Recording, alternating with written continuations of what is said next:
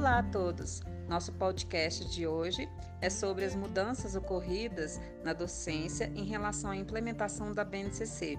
Para tanto, nossa entrevistada é a Jussara, professora de escola estadual do município de Lavras.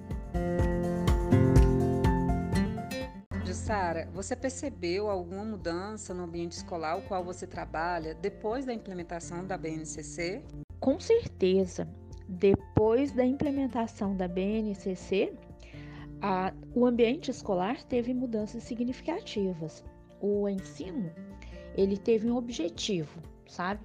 Eu acredito assim numa forma mais organizada, mais sistematizada do conteúdo para ser ensinado ao aluno, de forma a chegar a um objetivo, que é a aprendizagem.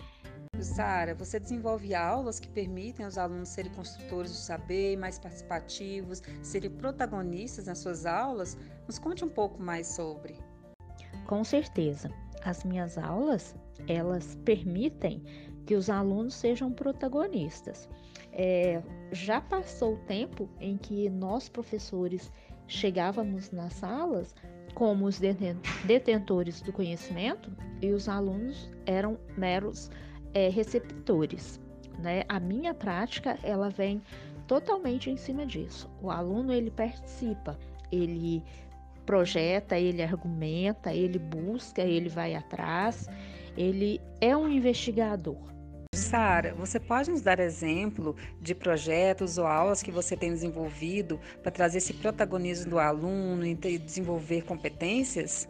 Eu gosto muito de destacar a robótica educacional foi um projeto que nós desenvolvemos para o ensino da matemática. Então, os alunos puderam realmente sentar, elaborar, pesquisar, buscar informações, confrontar as informações, as teorias entre eles e chegarem em grupos a um determinado ponto, a uma determinada solução para os problemas que precisavam de resolver esse trabalho com a, com a robótica na matemática foi muito interessante, porque eles precisavam né, de utilizar a robótica educacional para estar resolvendo alguns, algumas situações, problemas.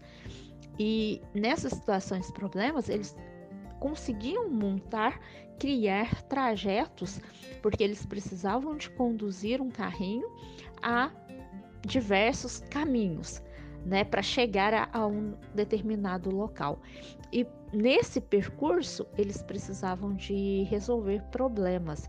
E esses problemas envolviam várias questões da matemática, tanto as quatro operações, quanto noções de lateralidade, de geometria, enfim, de sentidos. Enfim, foi uma prática muito bacana.